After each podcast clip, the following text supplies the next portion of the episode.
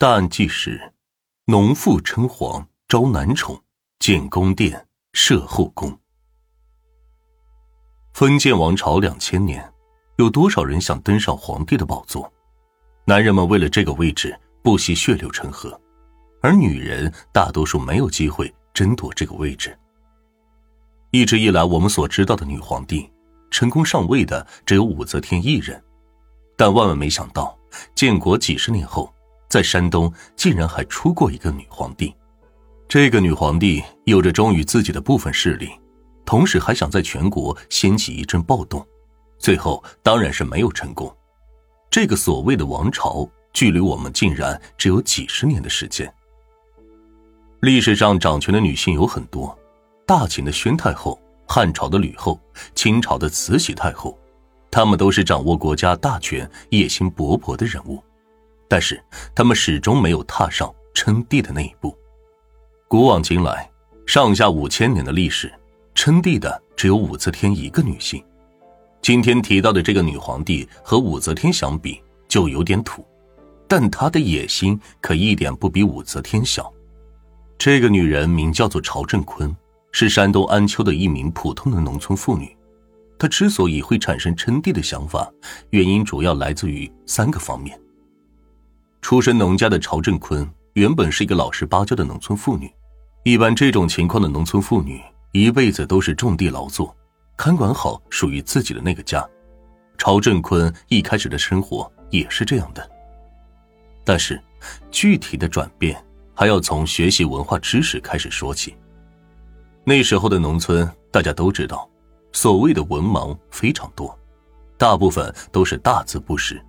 属于是扁担倒了不知道是一个字的文化水平，所以国家采取了相对应的措施，要在那个年代对农村的人也普及一定的文化知识，让他们认识几个字，不至于在以后文明社会的生活中相形见绌。而曹振坤就是在这个时候认识了很多的字，同时他也知道了一个名叫武则天的女皇帝。因为文化程度不高。所以，曹振坤对于武则天始终是一知半解，知道这个人，知道她是个女皇帝，其他的事情就一概不知了。但是，这个曹振坤就有一个优点，那就是不怕事也敢问，就经常打听关于武则天的一些流传下来的故事，关于她的手段如何厉害，在上位的过程中如何残忍，以及和众多男人纠缠不清的故事。其中最吸引人的，自然是武则天在登基之后的奢侈生活，什么穿金戴银、九五至尊，什么圈养男宠等等，流传在民间的故事，让朝振坤大为震惊。原来当皇帝就可以过上这么好的生活呀！女皇帝也太幸福了吧！所有人也没有想到，原本是为了解放思想进行的扫盲认字活动。竟然是无意之中打开了朝振坤的这种封建思想，做九五至尊的思想，估计每个人都有，谁还没有个皇帝梦呢？就连小孩做游戏，也是有人扮皇帝，有人演大臣。这个曹振坤就觉得自己也可以凭借努力当上皇帝，当然，现在凭一己之力是不够的，这是曹振坤胆大妄为的第一个原因。第二个原因就是。曹振坤参观过故宫。一九八六年的时候，曹振坤来到故宫参观。当时的他其实已经在自己老家有了一定的影响力了。这个影响力是如何塑造出来的，我们稍后再说。但故宫的金碧辉煌确实让曹振坤流连忘返。曹振坤觉得，古代的皇帝们身居高位，就住在这种富丽堂皇的地方，那可真是高高在上了。于是。他对旁边一同参观故宫的另外两个人说：“将来我要登基了，也要弄一个这种规模的宫殿。”旁边的两个信徒对他的说法深信不疑。要不是当时参观的人多，恐怕那两个人都要直接跪拜，惊呼“武皇万岁”了。朝振坤的这件事很有一种汉末楚汉争雄的感觉，似乎是项羽对秦始皇说出的那句：“我可取而代之。”又像是刘邦说出的那句“大丈夫当如是”，反正是充满了戏剧性。参观完金碧辉煌的故宫，朝振坤就压不住自己登基的心情了，于是他整治文武大臣，就打算在山东安丘登基为帝，还煞有其事的给自己取了个年号，就过起了自己当皇帝的生活。那么，这些所谓的文武大臣都是哪里来的呢？为什么这些人会对朝正坤马首是瞻呢？这也就是最重要的第三个原因：曹振坤迷失了自我。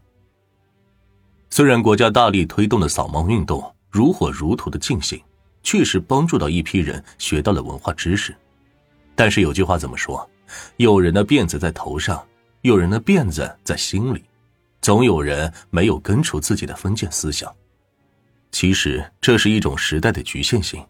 当时那个年代，封建思想非常容易小规模的复辟，再加上通讯、医疗等条件不发达，地方上的老百姓容易被蒙蔽。曹正坤就是借助了这样的契机，才聚集了自己的一众信徒们。他主要还是利用自己会用的几个治病救人的草头方子，为周边村子里的人简单的治病。那是八十年代还尚不发达的中国，尤其是在最底层的农村，除了县里会有公立的医院之外，很少会有像现在一样有着各种诊所，方便快捷。再加上老百姓舍不得看病的那个钱，很多老百姓生病之后会用自己知道的土方和偏方进行治疗，要么就是硬生生的扛过去，实在太严重了才会去医院看病。我还记得我小的时候，还因为咳嗽吃过几次偏方，有的时候准，有的时候不准，治疗效果很难保证。而这个曹振坤就是利用自己会的几个治病救人的偏方笼络人心。起初是自己村子里的人会找他看一些小病，而他抓住了这个机会，一旦有医治成功的就大肆宣扬，不成功的就默不作声。慢慢的名声就传出去了。周边几个村子的人都会来找他看看病，成功的就能治愈，不成功的就当做是神医偶尔失手一次了。就这样，什么神医、活神仙的什么名号，慢慢的就传开了，过来追求的信徒也越来越多。他又想出了新的迷惑人的方法，因为想做武则天的想法一直在脑海中，所以曹振坤还是觉得应该让信徒们都听从自己的话。于是他弄出了装神弄鬼的三圣水，自己号称是三圣女，这个称号现在看来真是笑死人了。是哪路来的毛神？三圣女是不是要告他一个侵权呢？依靠着这种半吊子的技术和搞一些迷信的手段，曹振坤算是积累起了人脉，顺从他的人从一百多到两百多，慢慢的一直演化到了五百多人。可为什么到了五百多人就停止了呢？因为周边这几个村子就这么大的范围和容量，依靠老百姓的口口相传，也就只有这么大的范围了，所以人数到了五百多人就停止了扩大规模了。如果要严格给曹振坤定个身份的话，他可能就是类似于神婆之类的人物，半拐半骗的蒙混乡里人。当然，如果曹振坤一直这样的话，那就不会有接下来的事情了。曹振坤野心最膨胀的时候，就是在一九八六年参观完故宫之后，因为在老家安丘附近的几个村子里，曹振坤可以说是说一不二。终于，曹振坤的信徒们不仅会上门求教，甚至有时候还会上交金钱和粮食。毕竟求神拜佛总要付出代价的。一口一个活神仙的叫着，自然是把曹振坤叫的是野心膨胀。只能说是在一声声的大歌中迷失了自我，再加上后来有许多信徒的家务事和犹豫不定的事都让曹振坤来决断，这让他产生了一种处理天下大事的感觉。这种别人完全服从和接受支配的感觉真的是太奇特了。曹振坤的武则天梦是越发的清醒了。所以在参观故宫回来之后，曹振坤马上整治文武大臣，进行登基事宜。他要正式的黄袍加身，成为女皇帝。但是由于信徒们和朝振坤都没有什么文化，所以在他们圈子内是无比庄重的登基仪式，在外人看来和耍猴没什么区别。朝振坤登基之后做的第一件事是什么？绝对能出乎所有人的意料。他既不是建立等级制度，也不是批阅国事，而是效仿起了武则天的一大爱好。朝振坤命令手下们搜集周边几个村子的年轻小伙子给自己使用，就像武则天圈养男宠一样，在自己的小院子里过起了皇帝的生活。同时，他的小院子里还有乱七八糟的所谓朝服和旗帜，以及一些乱涂乱画的标志什么东西的。他们自己的内部认为自己等级森严，什么三公九卿，啥啥都有，丞相将军一个也不缺。还有自己的军队，日常处理的事务也就是鸡零狗碎的小事情，这谁家打架了，谁家猫狗丢了的小事情，总之就这样一直持续下去。五百人的组织规模也很大了，为什么当地的有关部门丝毫没有察觉呢？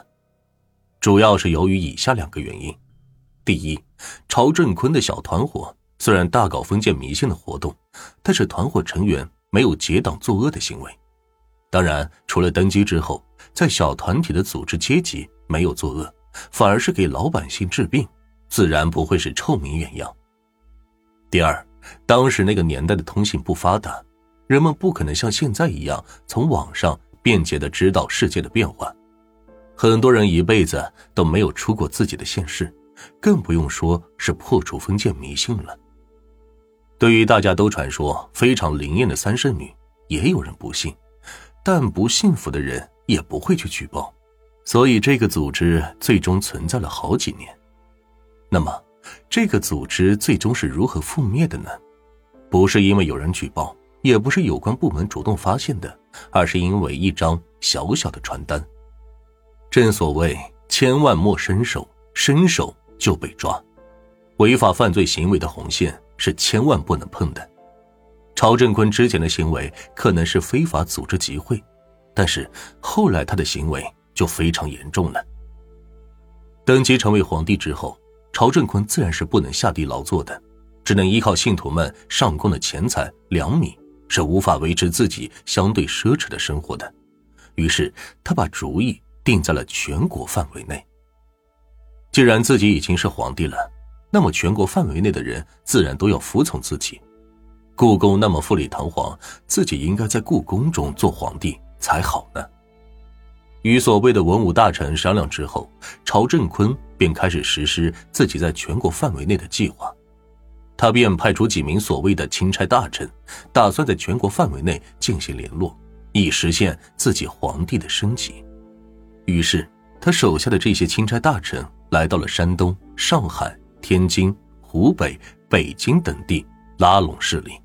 说他们是拉拢势力，都是好听的，其实就是发发小广告和传单，借此宣传一下自己的思想，整个行为显得鬼鬼祟祟的。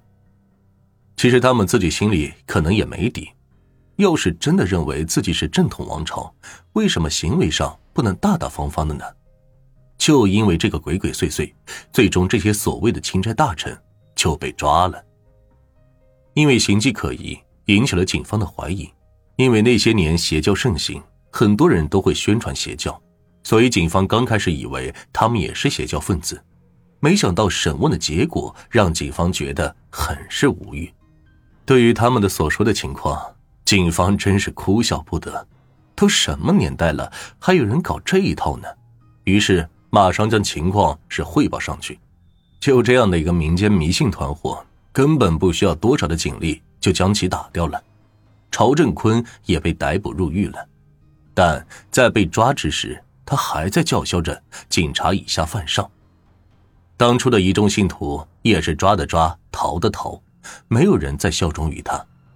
最终，在一九九零年，曹振坤和中心党羽被判处枪决，这个王朝也彻底覆灭。